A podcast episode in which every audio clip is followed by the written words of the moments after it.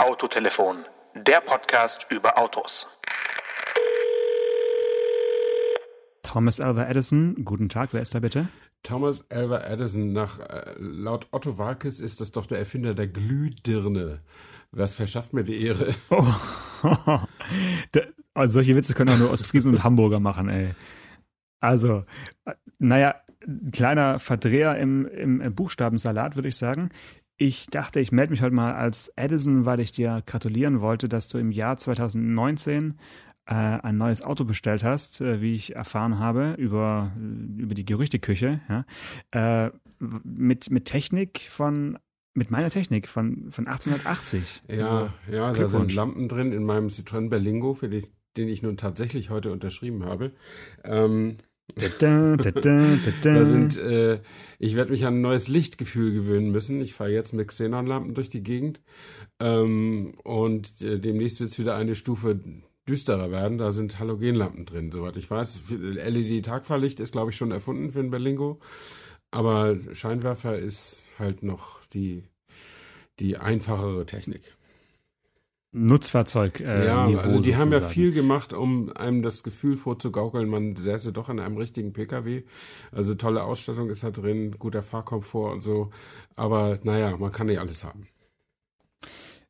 Aber war das wirklich ein Kaufkriterium? Weil ich höre immer so auf den Presseveranstaltungen, ja, die, die LED-Scheinwerfer und äh, was es da alles gibt, Matrix-LED äh, und äh, Pipapo. Und am Ende des Tages meinst du, dass es wirklich Leute jetzt kitzelt in den Fingern, da jetzt noch für 600 Euro oder, oder noch mehr Aufpreis, also noch deutlich mehr Aufpreis teilweise, da das Kreuzchen zu machen und jetzt irgendwie mit, mit super LED-Licht durch die Nacht zu fahren oder, also Halogen tut's doch irgendwie auch, oder? Ja, aber ich glaube, äh, wenn man das einmal gehabt hat, will man das eigentlich nicht wieder, äh, äh, will man nicht wieder zurückgehen. Also das, ich hätte, also es war jetzt kein Ausschlusskriterium für das Auto, weil es eben genug andere Vorteile hat, aber ähm, wenn es das in der Aufpreisliste gegeben hätte, LED-Scheinwerfer, dann hätte ich sie auch angekreuzt. Äh, oder Xenonlicht, das hätte ich angekreuzt, weil äh, das ist schon ein, ein so gewaltiger Fortschritt an, an Helligkeit. Ähm, das äh, wird dann schon eine Umgewöhnung sein. Also ich habe zum Beispiel bei meinem C5 Kombi, da war von Anfang an äh, dabei äh, eine elektrisch betätigte Heckklappe. Und da habe ich anfangs gedacht, was soll denn mhm. der Schnuckus? Das braucht doch kein Mensch. Ja, richtiger ähm, Luxus. Und ja. das, ja, auch der Berlingo hat auch nur eine manuelle Heckklappe, weil man wahrscheinlich so große Elektromotoren gar nicht da einbauen kann, um diese Riesenklappen aufzumachen. Aber, aber, aber er hat doch bestimmt die separat zu öffnende ja, Heckscheibe, oder? Genau. Ja, also ja, das ist mega. auch super. Aber auf jeden Fall, ich habe mich an die elektrisch betriebene Heckklappe sehr, sehr gut gewöhnt. Viel besser, als ich das vorher dachte. Und ähm, sehe das also jetzt durchaus als wichtiges Element, wenn man so ein Kombi hat. Ähm, und so wird das mit dem Licht auch sein. Muss ich sehen, dass ich nicht so oft im Dunkeln fahre. Ist ja auch besser für ältere Leute, wenn sie abends zu Hause sind. Ähm, und dann immer schön, vor allem im Winter, immer schön genau. am Ofen bleiben. Ne? Äh, Immer und, Ofen. Äh, ja. dann, ich werde berichten. Also ich kriege den jetzt Anfang März, das dauert also noch ein bisschen. Und dann, dann werden die Tage ja auch wieder länger. ja, aber also ich habe bei meinem äh, neuen Auto, wir haben ja auch schon drüber gesprochen, beim, bei dem Fabia Kombi, habe ich jetzt zum ersten Mal LED-Hauptscheinwerfer. Ja, das ist doch toll, oder? Hätte ich jetzt, glaube ich, hätte ich jetzt nicht unbedingt dazu bestellt, hm. glaube ich. Aber so wie du sagst, wenn man jetzt eben ein paar Mal damit gefahren ist und vor allen Dingen aufgeblendet, finde ich jetzt die Scheinwerfer schon ziemlich gut. Mhm. Abgeblendet sehe ich jetzt keinen so großen Unterschied. Mich stört sogar teilweise manchmal dieser sehr, sehr äh, scharfe Übergang, diese scharfe Kante zwischen hell und dunkel. Mhm. Äh, und das ist, finde ich, gewöhnungsbedürftig. Also da finde ich jetzt so klassische Funzellampen, die so ein bisschen weicher rausscheinen, äh, finde ich eigentlich angenehmer, wenn man, wenn man jetzt eine Landstraße fährt, weil so denkt man immer am Anfang, oh, die sind irgendwie falsch eingestellt, aber man kann sie ja gar nicht mehr in der Höhe verstellen, sondern der passt sich automatisch an äh, und je nachdem, wie halt beladen ist. Und da, ja, habe ich mich anfangs schon ein bisschen dran gestört. Aber ansonsten, natürlich ist das Licht angenehm so. Ne? Das ist halt so ein bisschen Tageslicht ähnlicher. Andererseits muss ich schon sagen, dass mich auch die Menschen nerven, die mir mit LED-Scheinwerfer entgegenfahren. Ähm, da kann man sagen, was man will. Es blendet einen schon deutlich mehr, weil äh, ja, es einfach ein ein extremeres Licht ist. Also das hat man ja früher auch gesagt über die Xenon-Lampen, dass die so blenden. Und die Leute, die sie gefahren sind und die Leute, die sie gebaut haben, die haben immer gesagt, nein, alle Tests äh, äh, äh, legen nahe, dass das nur subjektives Gefühl ist. Ähm, aber gut, wenn es um Sicherheit im Dunkeln geht, dann ist das subjektive Gefühl ein interessanter Gradmesser. Ähm, und äh, aber das hat sich irgendwie durchgesetzt ähm, und und auch die LEDs. Also es gibt eigentlich kaum noch so diese diese Protestbewegungen äh, gegen diese gegen diese schärferen Lichtsorten. Das mag damit zusammenhängen, dass jetzt wahrscheinlich der der die kritische Masse erreicht ist, dass einfach so viele Leute sowas jetzt schon haben in neuen Autos, dass dass die das Protestpotenzial einfach zusammenbricht. Ähm, und ich persönlich muss sagen, ich fühle mich eigentlich heutzutage seltener von anderen Scheinwerfern geblendet als früher, äh, obwohl ja auch das eine, eine Nebenwirkung des, des Älterwerdens ist, dass man im Dunkeln, vor allen Dingen wenn es regnet, sich belästigt fühlt von, von Scheinwerfern, die einem entgegenkommen. Ähm, aber ich habe so, mein, nach meiner Erinnerung war das früher schlimmer, nicht weil das Licht früher heller gewesen wäre, sondern weil die Scheinwerfer früher öfter schlecht eingestellt waren. Und heute durch diese ja. automatischen Niveauregulierungen der Fahrwerke und durch, äh, durch eigentlich auch automatische Belastungsanpassungen der, der Scheinwerfer, Höheneinstellung, genau. ist das eigentlich ja. alles nicht mehr so ein riesiges Thema, habe ich das Gefühl. Ja. Also das letzte Mal, dass ich mit blendenden Scheinwerfern richtig konfrontiert war, war während meiner Zivildienstzeit in Ägypten.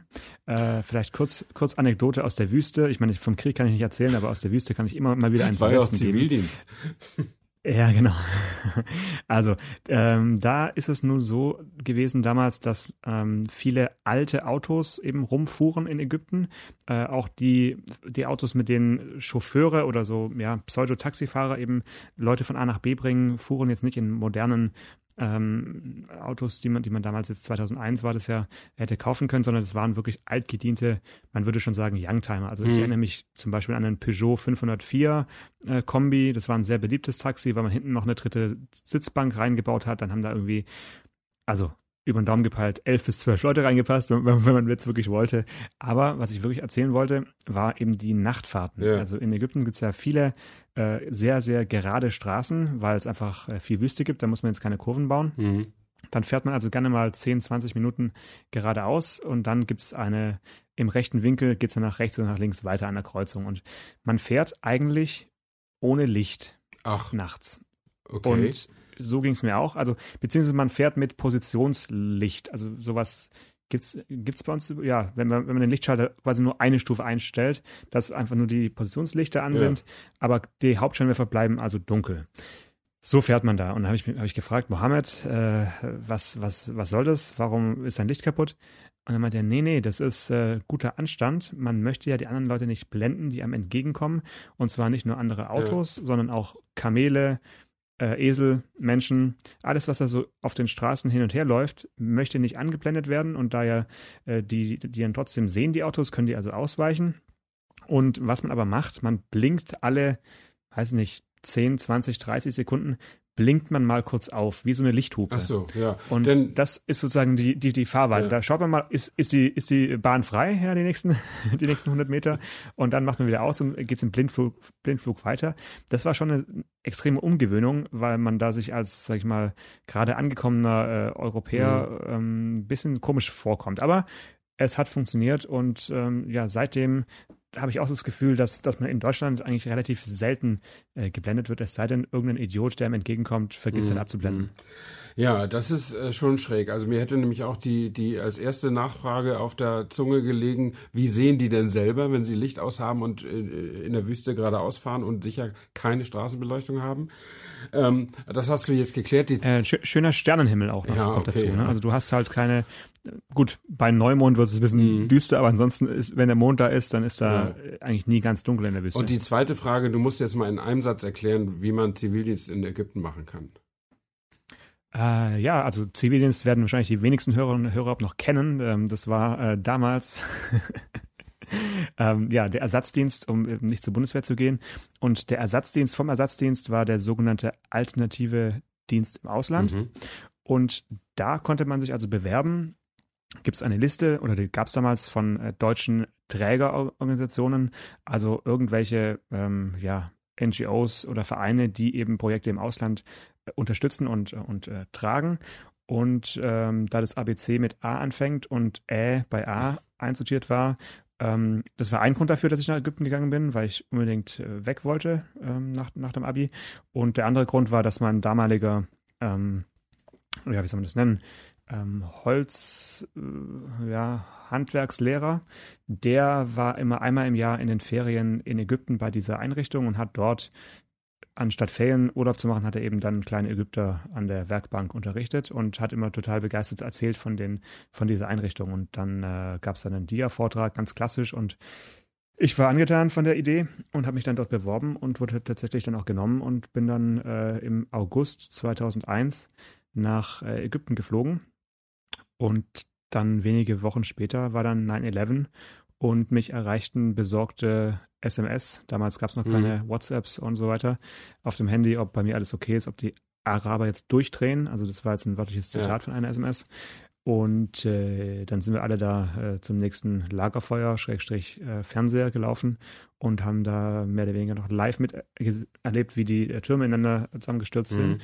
Und ich habe mich aber in diesem Jahr nach 9-11 in Ägypten jetzt zu keiner Zeit unsicher gefühlt. Lag natürlich daran, das war ja noch Mubarak-Regime. Mhm. Da war sehr viel Geheimdienst auf der Straße. Also ich bin äh, den Midan Tahrir, also der, der große Platz, wo die Demos noch waren, bin ich nachts um zwei und drei oder über die Nilbrücken mit anderen Zivildienstleistenden irgendwie rumgelaufen und da hatte ich nie irgendwie Bedenken, weil es war immer ein freundlicher Straßenfeger um die Ecke, mit dem man ein bisschen palavert hat und man hat aufeinander aufgepasst. Natürlich wusste man jetzt nicht, wer beim Geheimdienst ist und wer nicht, aber es war für Ausländer zu der Zeit eigentlich keine mhm. Gefahr, abgesehen natürlich von irgendwelchen ähm, Extremisten, die aber eher im so Abu Simbel und, und da unten, also eher in Aswan äh, Anschläge gemacht haben und Kairo. Gut, da gab es dann mal einen Anschlag davor, auch im, im Museum, aber in dem Jahr war es total friedlich und ähm, ja, ich bin recht viel Peugeot 504 äh, Kombi gefahren und ansonsten mhm.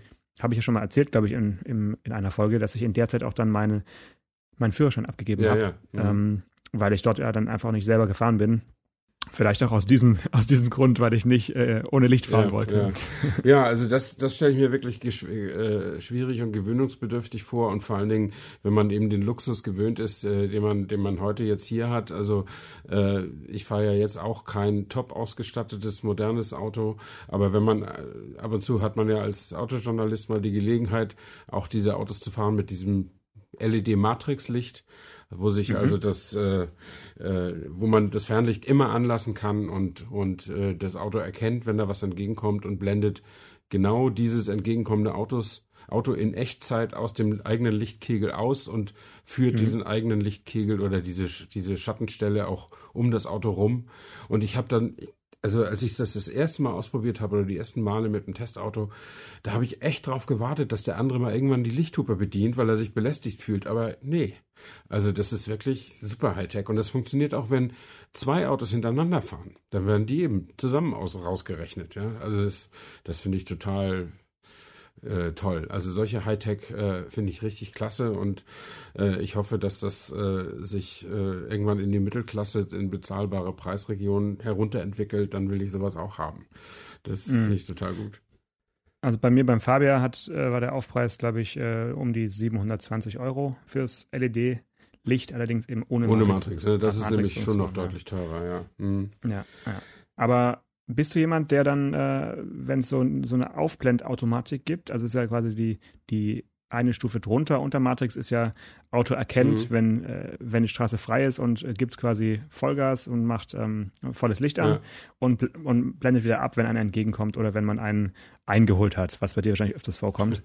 ähm, nutzt du das dann oder machst du lieber manuell äh, auf- und abblenden? Das kommt drauf an. Also es gibt ja Systeme, ähm, die sehr, wie du mal sagst, wie du mal meinen Fahrstil beschreibst, sehr digital äh, schalten. Entweder ja. volle Pulle Fernlicht oder zack, rapide runter auf Abblendlicht.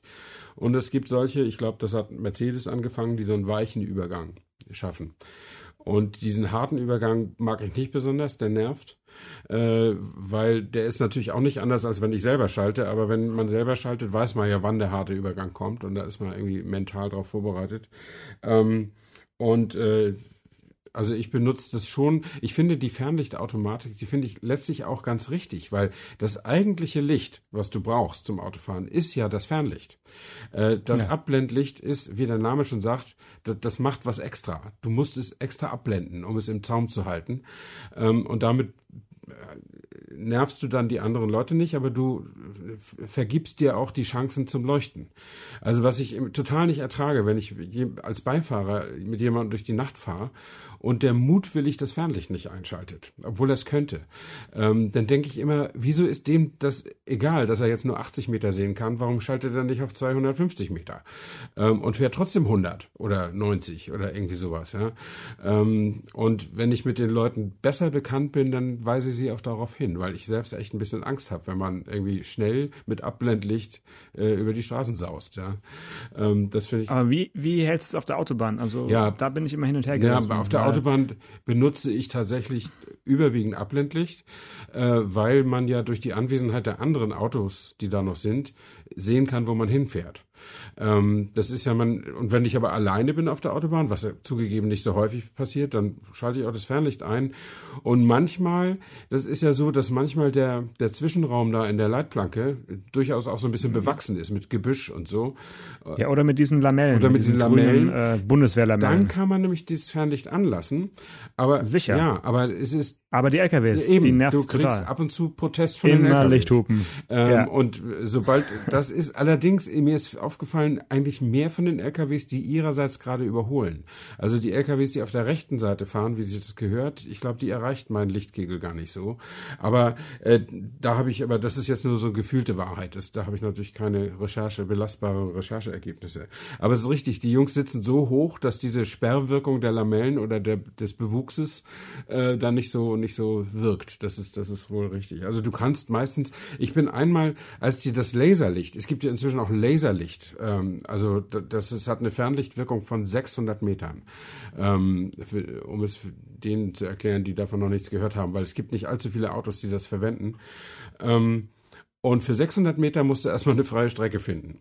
Und äh, weil das so ist, hat Audi, die haben zusammen mit BMW mit Laserlicht angefangen. Ich weiß jetzt nicht, wer erster war, aber die waren so, glaube ich, die beiden ersten Hersteller, die es eingebaut haben. Und mhm. vor einigen Jahren war ich in Le Mans bei dem 24-Stunden-Rennen und war zu Gast bei Audi und die haben gesagt, wenn Sie wollen, steigen Sie nicht ins Flugzeug nach Hause, sondern wir geben Ihnen einen R8 und Sie fahren von Le Mans nach Berlin zurück äh, durch die Nacht und dann testen Sie mal unser Laserlicht. Und da habe ich gesagt, ja klar, und R8 fahren mal so 1200 Kilometer, wie viel das ist, ist ja auch schön. Also habe ich das gemacht. Und natürlich wurde es dann irgendwann dunkel. Und dann stellte ich fest, äh, das Laser, also dieses Laserlicht ist gekoppelt an einen Lichtsensor für Gegenverkehr. Äh, das mhm. heißt, dass du und, und, du kannst es auch nicht mutwillig übertrumpfen. Äh, du kannst nicht sagen, mir doch egal, was die anderen davon halten. Ich, ich mache jetzt mal mein Laserlicht an. Das geht nicht. Ähm, und du musst dich also da auf die auf die Einschätzung des Autos äh, verlassen. Und das Auto hat immer gesagt, nee, hier ist einfach kein, kein, nicht genug Platz für Laserlicht. Also ich bin auf diesen wir mal, gefühlt 1000 Kilometer Autobahn bin ich vielleicht 20 Kilometer mit Laserlicht gefahren.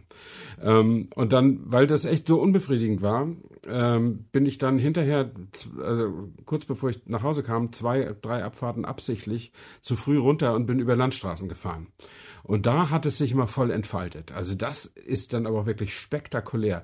Und da habe ich tatsächlich irgendwo in 500 Meter Entfernung ist da mal so ein Hase über die über die Straße gehoppelt, ja. Und der ist vom Laser direkt äh, weggegrillt nein, worden. Nein, nein, das nicht. Äh, aber den hätte ich sonst nicht mal ansatzweise sehen können. Ich meine, der wäre dann auch unbehelligt geblieben, weil ich ja weit weg von ihm war. Aber ähm, das das ist schon spektakulär. Aber du kannst es eigentlich, also da, wo die Leute meistens fahren. Ich meine, die meisten Leute fahren nicht nachts auf der Landstraße umher, sondern sie fahren, wenn sie nachts fahren, fahren sie Autobahn oder Stadt. Und da kannst du es nicht gebrauchen. Hm. Insofern, ich weiß auch gar nicht, wie sich das weiter durchgesetzt hat. Also ich glaube, im A8 kann man das haben und ich glaube, im 7er BMW kann man das auch haben, vielleicht sogar im 5er. Aber ich habe keine Ahnung, ob das irgendwelche nennenswerten Take-Rates hat, wie man heutzutage sagt. Also ob viele Leute das kaufen. Äh, und die Hersteller machen auch wenig PR dafür, habe ich das Gefühl. Ja, wahrscheinlich haben sie auch dann irgendwie Lieferschwierigkeiten oder irgendwelche. Äh, ja. Ich glaube eher, sie haben Verkaufsschwierigkeiten als Lieferschwierigkeiten. Meinst ja, du? Ich weiß mhm. es nicht. Also, ähm, keine Ahnung. Also, jedenfalls, wenn man tatsächlich in einer dieser seltenen Situationen ist, dass man eine 500 Meter lange Gerade auf der dunklen Landstraße hat, dann ist es spektakulär. Absolut spektakulär. Aber es geht okay. schnell vorbei. Und nochmal ganz kurz zurück zu deinem Berlingo. Hat er eigentlich hinten äh, LED-Rücklichter oder ist der so ganz, wie soll ich sagen, schlicht und unauffällig, dass er auch gar nicht auffällt von hinten. Weißt du das zufällig? Habe ich nicht drauf geachtet, aber ich glaube, der okay, ist. Okay, also ist, ist, auch nicht ja, wichtig, ne? Ja, ja. ja ich habe übrigens gesehen, vielleicht können wir das noch nachtragen, der Golf. Wir haben ja letzte Woche über den Golf gesprochen und jetzt sind ja die ersten paar Preise raus. Sie, sie verkaufen ja den ja nur in in kleiner Auswahl zurzeit. Ähm, ja, vielen Dank für, de, für deinen äh, äh Nachschlag. Ja, ja, ja fand, ich wirklich, äh, fand ich wirklich toll. Ich, ich war ganz, äh, ich dachte, das musst du erst mal machen. Das haben, haben wir ja noch nie gemacht. Und ich fand das auch, um das den Hörern mal zu erzählen, ich, ich schneide die Folgen immer zusammen. Und dann habe ich diesen Nachschlag noch gemacht von der letzten Folge ähm, und habe aber an Janosch beide Versionen geschickt, die mit und die ohne den Nachschlag. Und er konnte entscheiden, welches er hochlädt, weil das ist Janos Aufgabe. Ähm, und du hast dich für den Nachschlag entschieden und du hast es sogar noch verbessert, indem du das, das Telefontuten noch davor geschnitten hast. Das hatte ich gar nicht gemacht. Ähm, genau, dann, ich habe dann, dann Stopp, dann, so, dass, dass dann Stopp nochmal das Tuten ja. stoppt. Also, aber be das, be so, so, das, bevor ja, wir hier zu viel Insider-Sachen machen, vielleicht hat der eine oder andere das noch gar nicht gehört. Auf jeden Fall letzte Folge unbedingt hören. Genau. Da geht's Hört es euch unbedingt an. umfassend um den VW Golf. Und äh, ja, jetzt sind die Preise draußen, aber eben auch nur für vier Modelle, die, die gerade äh, nur verkauft werden. Also die fangen ganz langsam an mit ihrem Golf. Und äh, das hat mich umgehauen, als ich gelesen habe, was der, was der einfachste Golf, der zurzeit verfügbar ist, kostet. Nämlich 27.510 Euro. Ähm, hi, hi. Und das ist richtig ein Wort. Und ich komme jetzt drauf, weil ich habe dann geguckt, okay, es ist die zweithöchste Ausstattung. Also es gibt drei, Golf, Live und Style. Mhm. Ähm, also es gibt also zurzeit nur den Golf Live ähm, und schon die Basisversion. Also man kann heute nicht mehr davon sprechen, dass ein Golf ein nacktes Auto wäre in der Basisversion. Äh, die Basisversion, die, wo es immer noch keinen festen Preis für gibt, aber die Aussage unter 20.000, also ein Liter Dreizylinder, 90 PS, Benzinmotor, ähm, unter, unter 20.000 Euro. Selbst der hat ebenso schon sowas wie LED-Scheinwerfer und LED-Rückleuchten. Deswegen komme ich drauf. Also der ist wirklich schon sehr proper ausgestattet. Eine Klimaautomatik ist schon drin, dieses digitale Cockpit, äh, die, die Car2X, die Kommunikation zwischen Auto und dem Rest der Welt sozusagen, ähm, die, die, die, die, die, die Spurverlassens, äh, hier Lane Assist, Spurverlassenswarnung oder Spurhalteassistent, so heißt es, Notbremsassistent mit Fußgängererkennung. Also da ist schon eine ganze wir Menge sollten drin. Moment. Wir sollten so einen Jingle äh, einspielen nee. eigentlich. Äh, immer wenn Stefan Anker aus der Preisliste vorliest, sollte davor so ein, so ein, so ein, so ein Jingle kommen. Nein, aber das, das ist, doch wichtig. Gut. Aber mach weiter. Das, ich wollte dich nicht, nicht unterbrechen. Das ist doch wichtig zu wissen. Und vor allen Dingen, ich meine, das relativiert das ein bisschen. Aber wie gesagt, also 1,5 TSI, 130 PS, nichts mit Startergenerator, also ganz normal, nichts Mild-Hybrid und so. 27.510 Euro. Das Auto, das ich letzte Woche beschrieben habe. Das war der mit 150 PS und, und Riemen und äh, Startergenerator, also Malthybrid. Das gibt's noch gar nicht. Aber ohne den Malthybrid mit 150 PS 28.530 PS.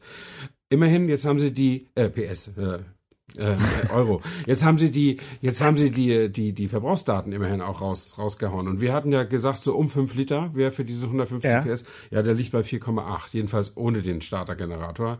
Und Nefts oder WLTP? Nee, WLTP. Und, ähm, und den, ähm, und hier die, mit, mit dem Startergenerator wird er wahrscheinlich noch einen Tick niedriger liegen. Drei, viereinhalb vielleicht oder so. Und die, die TDIs, die sind bei dreieinhalb und 3,7. Also den gibt es ein TDI zurzeit noch im Angebot mit 115 und mit 150 PS. Normverbrauch 3,5 und 3,7 Liter, was natürlich ein cooler Wert ist. Ne? Aber mal gucken, wie, wie sich das denn so, so äh, in der Praxis bewährt. Ah ja, und der, der TDI, um das noch zu sagen, der wird hier mit 150 PS ist der erstmal nur mit DSG angeboten, mit Doppelkupplungsgetriebe, 33.840 Euro. Das ist schon, ja. das ist schon der Hammer, ne? Luxusgolf. Ja. Wobei, mhm. wie gesagt, die Live-Ausstattung, ich will nicht alles vorlesen, aber Navi ist drin, also ist schon, schon, schon, schon schöne Extras sind da schon auch dabei, ne?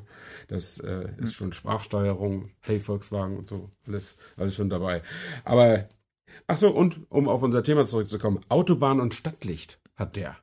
Also das kann man ja. irgendwie, da war mir aber nicht so ganz klar, weißt du genau, was die damit meinen, Autobahn und Stadtlicht? Da ändert sich der Lichtkegel, ja. ne? Genau, der Lichtkegel verändert sich ein bisschen. Das ist äh, ja so ein bisschen wie wie Kurvenlicht oder, oder nicht Kurvenlicht, aber eben aus einem Scheinwerfer, dann ist einfach in der Stadt der ein bisschen äh, weiter und im, bei, auf der Autobahn wird er ein bisschen länger und rechts und links ein bisschen abgegrenzt. Ja, genau. ja. Ähm, und ich kann noch was zum Thema Licht und VW sagen, was aber nicht mit Golf zu tun hat. Ähm, äh, ich, warte mal, gibt's, gibt's einen New New Beetle? Nee. Nee, den, den wird es so schnell nicht mehr geben. Da haben sie sich die Finger verbrannt, glaube ich, an dem Auto. Ähm, nee, aber es gibt, äh, es gibt ja immer noch die gläserne Manufaktur in Dresden, äh, wo sie mal, wo sie mal versucht haben, den Phaeton zu großen Stückzahlen zu produzieren. Ähm, und die haben also damals für den Phaeton äh, eine extra Manufaktur aufgebaut. Und zwar mitten in der, im Zentrum von Dresden. Ähm, und die so in die Stadt integriert, auch ein paar Proteste überwunden, aber äh, die steht da halt immer noch. Und als das mit dem Phaeton nicht mehr lief, haben sie zeitlang ein paar Bentleys da gebaut. Und zurzeit bauen sie da tatsächlich den E-Golf, aber wenn der dann ausgelaufen ist, kommt der ID3 da mit rein. Ähm, und wird er nicht in Zwickau gebaut? Der wird natürlich hauptsächlich in Zwickau gebaut. Ich komme gleich, komm gleich mhm. darauf. Warum ich da war, dort war, fand in der letzten Woche am Donnerstag, einen Tag vor Nikolaus, die Preisverleihung Modellfahrzeug des Jahres statt. Und äh, da muss ich ja hin, äh, wenn ich Zeit und Gelegenheit habe. Ähm, Klar. Und VW war nicht nur Gastgeber, sondern auch Sponsor der Veranstaltung. Und deswegen war auch Klaus Bischoff da, der Designchef. Ähm, und am Tag der Preisverleihung kam auch die Pressemitteilung, dass er jetzt Konzerndesignchef wird zum April. Ähm, also er ist jetzt Chef der, des Volkswagen Markendesigns und er wird ab 1. April äh, das gesamte Konzerndesign leiten, weil der Michael. Mo ah, warte, ja. warte, ich, ich habe was, hab was klingeln hören. Sagst du jetzt gleich den Namen eines Slowaken? Ja, genau. Der, der ah, wird cool. nämlich sein Nachfolger. Also Michael Mauer, ja. der heutige Konzern-Designchef, äh, zieht sich wieder zurück auf seinen Posten als Porsche-Designchef, was er in mhm. Personalunion war und was er schon 15 Jahre macht und ich glaube, lieber macht als alles andere. Und ich glaube, dieser Konzernjob war gar nicht so sein Lieblingsjob. Ähm, und Josef Kaban, tatsächlich, der von Skoda vor zwei Jahren oder vor drei Jahren zu BMW gewechselt war und seit einem Jahr bei Rolls-Royce Designleiter ist, äh, der wird jetzt Volkswagen Designchef Marke. Und das äh, ist sicherlich speziell für Herrn Kaban die richtige Entscheidung, weil ich glaube, das mit BMW ist nicht so gelaufen, wie er sich das vorgestellt hat. Nicht so prickelnd. Auf jeden Fall kann er dann wieder bämisches Kristallglas in seinen Scheinwerfern einsetzen, ja. wie, wie in, in, seiner Zeit bei Skoda eigentlich jedes Auto wie bämisches Kristallglas ja. äh, gefunkelt hat.